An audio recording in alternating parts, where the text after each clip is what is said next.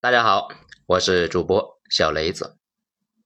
鲍威尔都得新冠死了，感染了那么多人，美国为啥还没崩溃？文章来自于微信公众号“九编”，作者二号头目。这个话题呢，是这几天闲逛的时候无意中看到的。尤其这两天啊，著名的洗衣粉举报者鲍威尔也死了。更是有不少人纳闷，漂亮国到底会不会一蹶不振？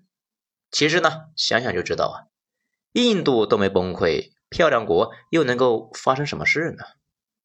不过，疫情爆发这两年，太多人看了无数的漂亮国倒霉新闻，总觉得应该伤筋动骨了吧？为什么好像影响并不大呢？难道漂亮国真的可以通过不断的印钱来挺过一次又一次的危机？好，今天呢，咱们就来聊一下这个话题。首先，我们来说一下漂亮国到底是一个什么样的国家。中国对漂亮国呢有一个很大的误解，就是用我们自己的很多观念去揣摩那个大洋彼岸的国家。其实很多东西底层构架。也不大一样，所以呢很难理解。比如最基本的一个呢，漂亮国从一开始啊就是一个个殖民地组成的联盟，有一点像我们古代的部落联盟，散布在现在的东海岸边上。各个殖民地互相之间关系呢也不太好，观念也不尽相同。殖民地的人到达了美洲的各种原因都有，有的呢是欠了一屁股债啊还不上了。到美洲呢做奴隶来抵债来了，还有一部分是在宗教战争中打不过别人，只好呢出逃，往往欧洲和英国那边的天主教占了上风，一堆新教的人就会呢跑到美洲，过几年新教的人又占了上风，要清算呢前几年天主教做过的恶，一堆天主教的人又被迫出走，此外。还有在欧洲各种混不下去的人，爱尔兰大饥荒，遍地白骨啊！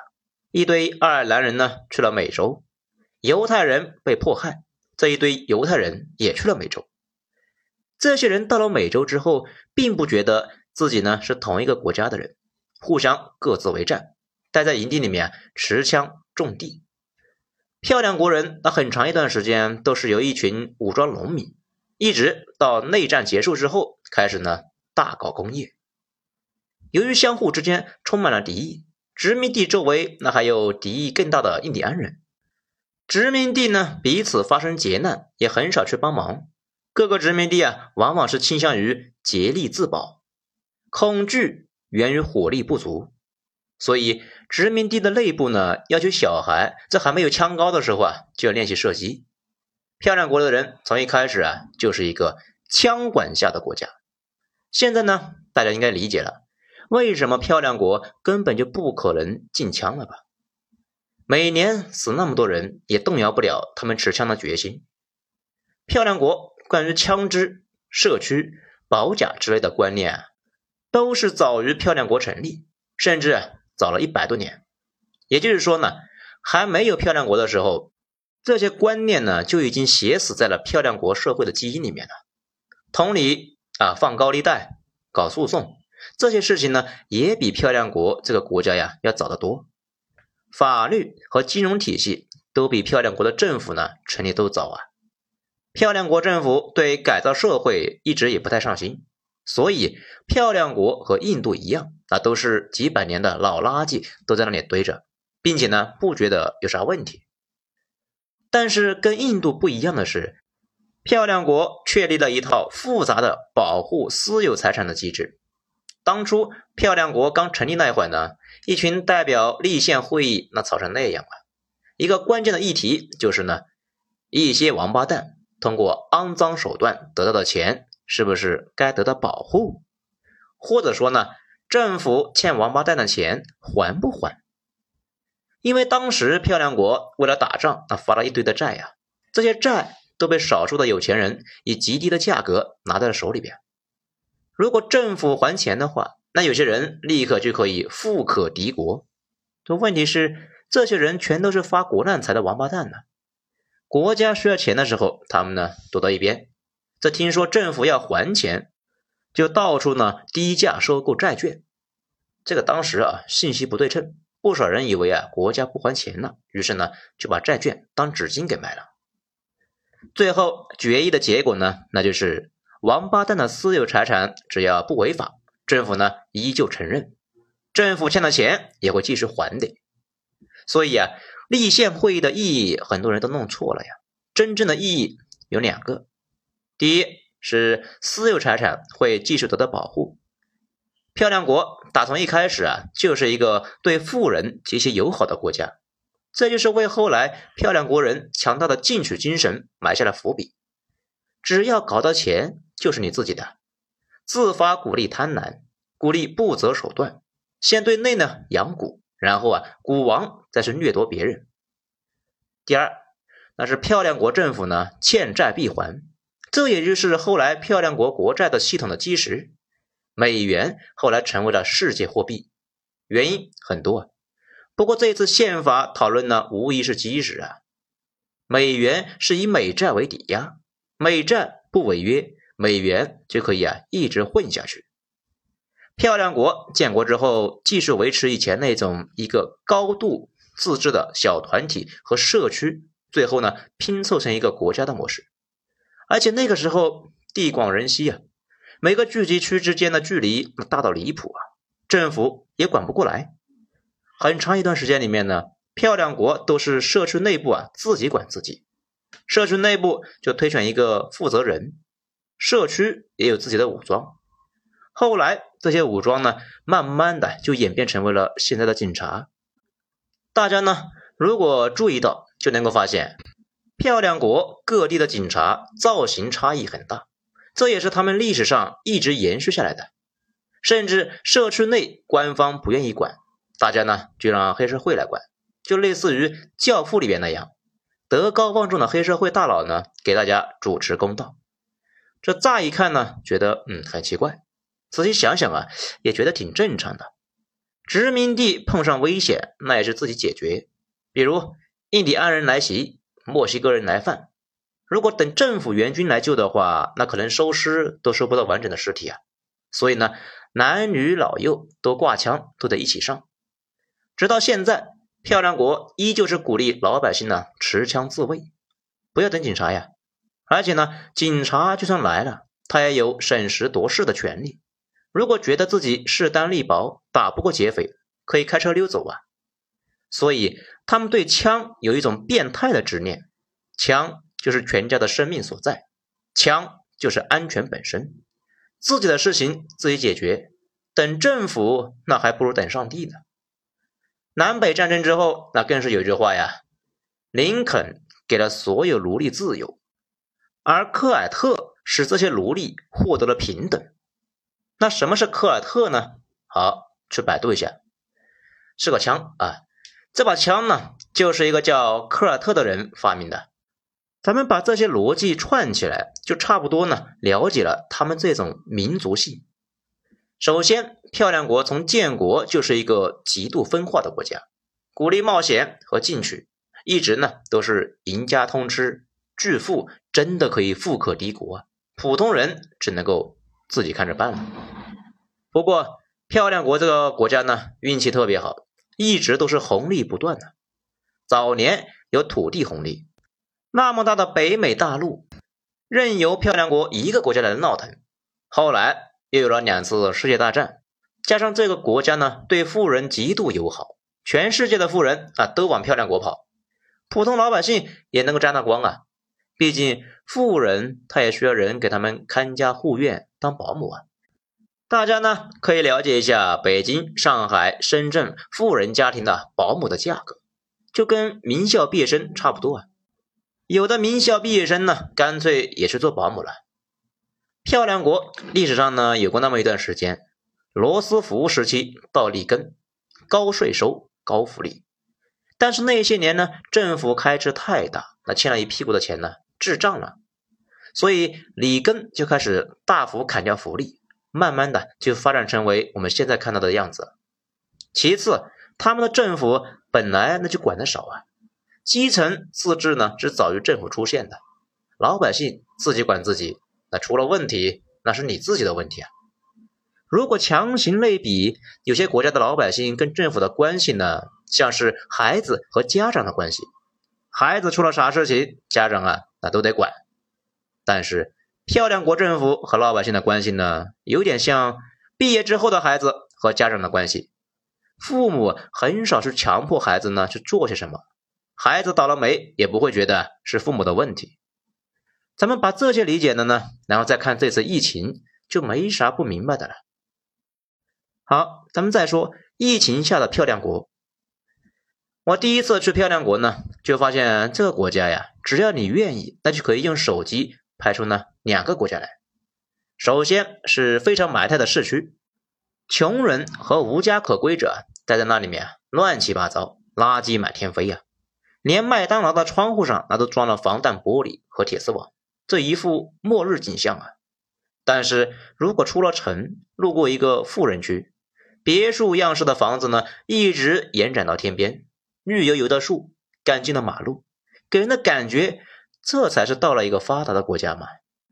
从老百姓层面来看，太多人呢傻白甜到弱智的地步，连两位数的加减法都弄不明白。很多人说有计算器就可以了嘛，不过呢，现实里边，如果两位数的加减法都弄不明白，那思考更复杂的问题就会很痛苦啊。人就倾向于呢做一点头脑简单的事情，时间长了，脑子就越来越简单。但是作为软件从业者，我们呢又很清楚类似的啊数据库啊、数学软件，还有芯片设计啊，还有绘图，那就 CAD 嘛。这些复杂又精细的软件基本上都是被美国控制着，而且呢，我国最顶尖的公司暂时也搞不出来，搞出来也没什么市场空间呢。这些软件都是融入到了我们的生活，现在呢，几乎每个用手机的人天天都得间接的使用这些软件，也就是说，这个国家上限非常高，下限非常低。仔细理解一下。漂亮国这个国家就跟那种类似自然界的模式，就是赢家通吃，极度的奖励强者。这两天呢，看到新闻啊，说是啊，马克思的身价已经是超过了比尔盖茨和巴菲特的总和。如果他的财富跟国家排序能够排到全世界前五十，真正意义上的富可敌国。如果你足够牛逼，足够有创造性。他们可以动用天量的资源来供你使用，你能做的事情就更大，成就呢也就更多。用一个经济学家的话说啊，漂亮国两百多年，其中有一百多年引领世界，靠的呢并不是全部的漂亮国人，而是极度的依赖了一小撮极具创造性和突破性的漂亮国人。这些人创立了漂亮国的国债制度，这些人研发出了原子弹和计算机。开创了一个又一个的新领域，其他人呢就跟在这些人后边呢喝汤。把这些逻辑理解了，就能够明白了漂亮国人真正的优势在哪里。他的制度对那一小撮的头部人呢是极度友好，他们犯了错就给容错机会，呃，也就是他们的破产制度啊。他们有了成就就给予难以想象的奖励。这种情况之下呀，全世界顶级人才自然的就会向他们聚集。头部这些人呢，一直以来那都是漂亮国关键核心竞争力。这一次疫情中，他们几乎是没受影响。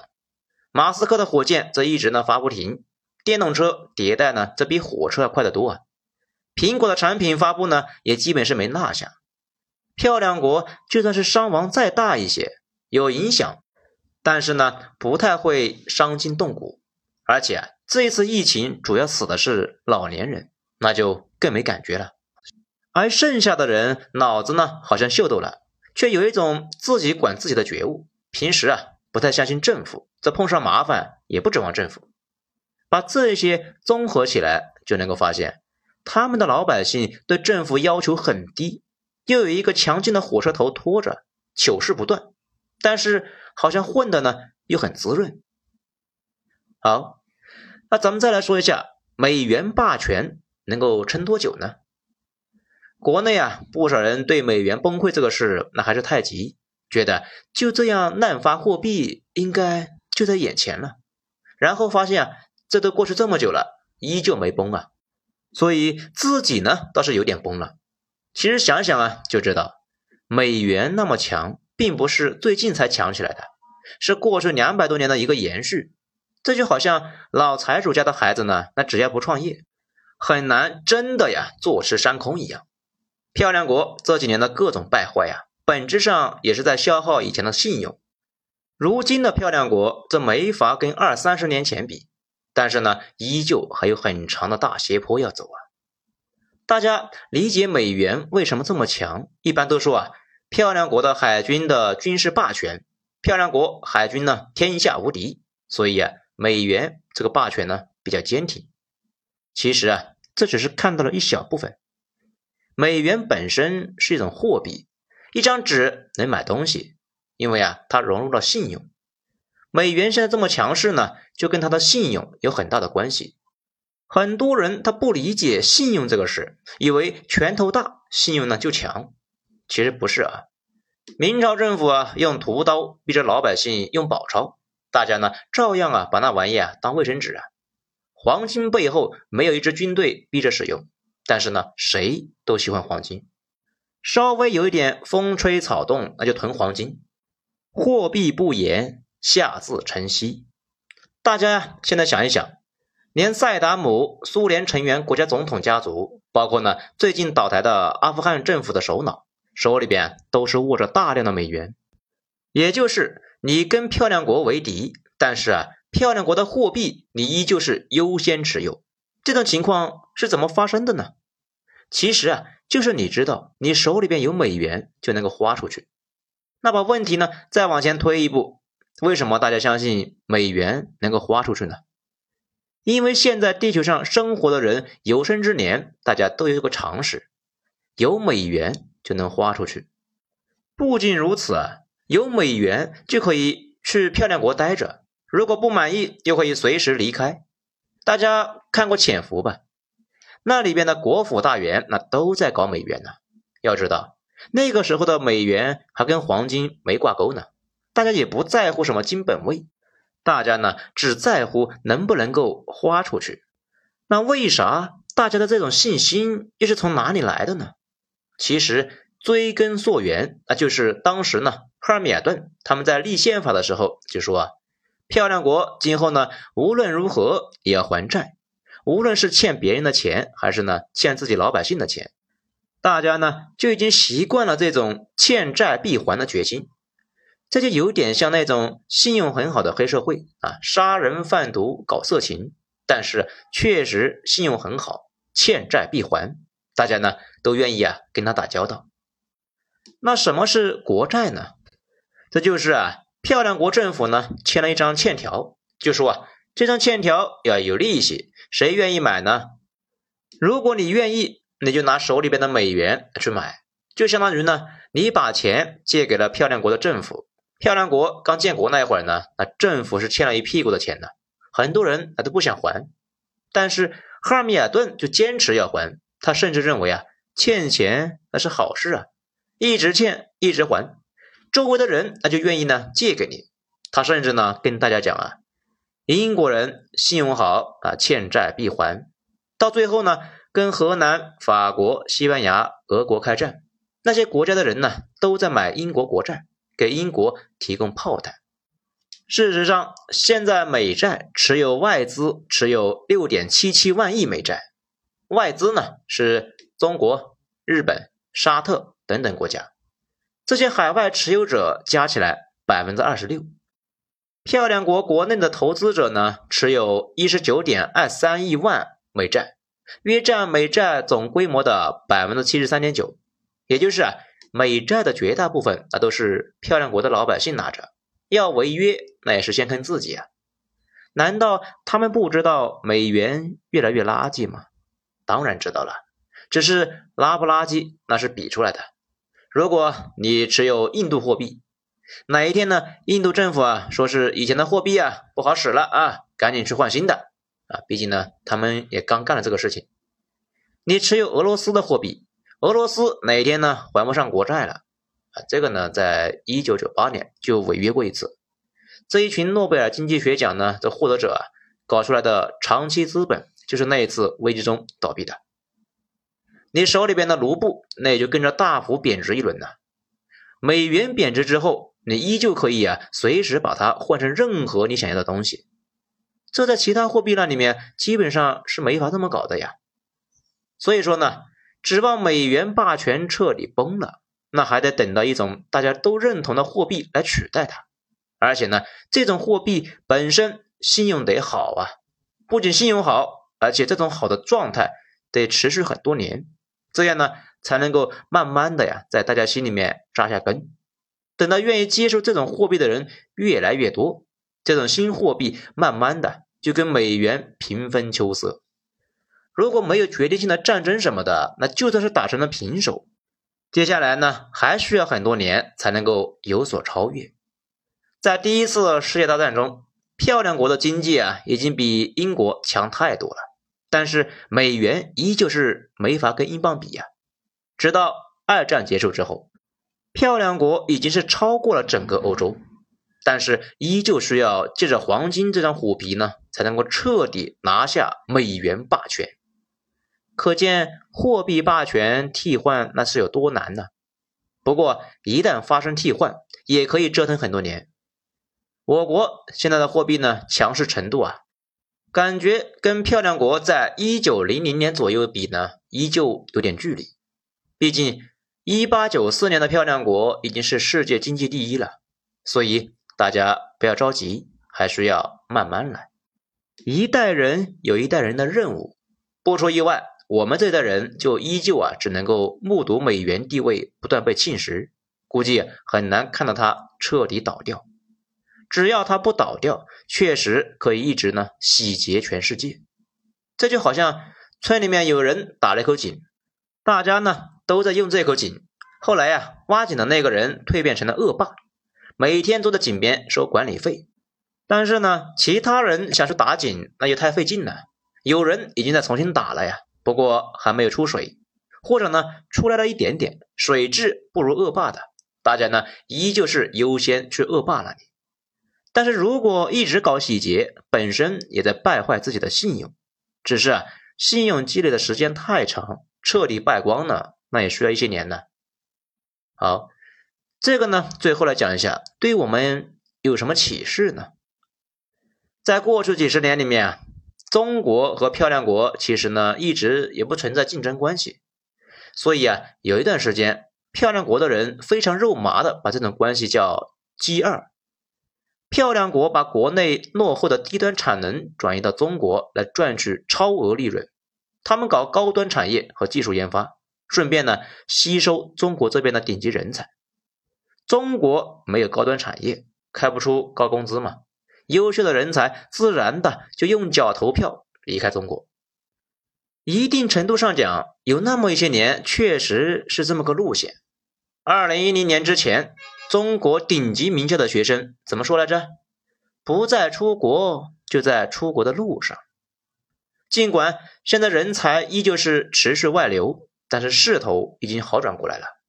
其中最主要的原因，那还是我国内部的市场已经形成，可以给头部人才定高价，不再像之前那样卖茶叶蛋的比造原子弹的收入高。那种情况之下，除了少数有家国情怀的人。绝大部分为了生活还是离开了。现在顶级人才的收入差距不断拉近，将来啊才能够继续回国。我国呢一直啊有一个跟顶级人才讲奉献不讲钱的毛病。华为为什么研发比较像样呢？那主要是愿意给钱呢。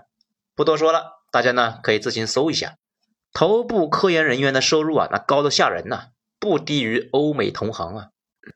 但是中国现在呀，距离漂亮国那种吸引全世界富人举家迁入的能力还差很多。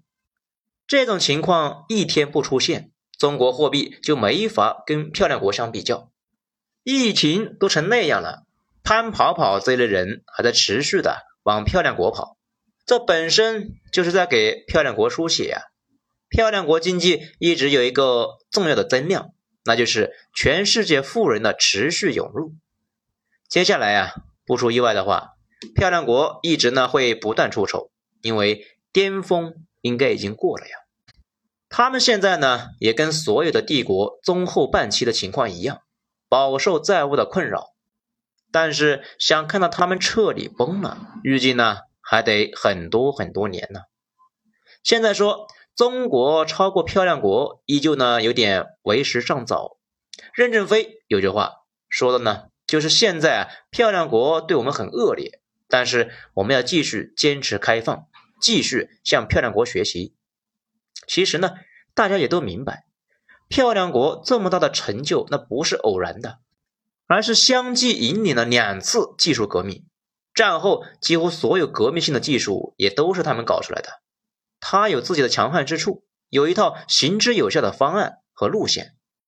现在他为啥打压我们呢？因为我们在学他们做事，并且啊，他们发现，诶，我们学的很对，所以呢，慌了呀，着急割裂。华为为什么遭到漂亮国那么严厉的制裁？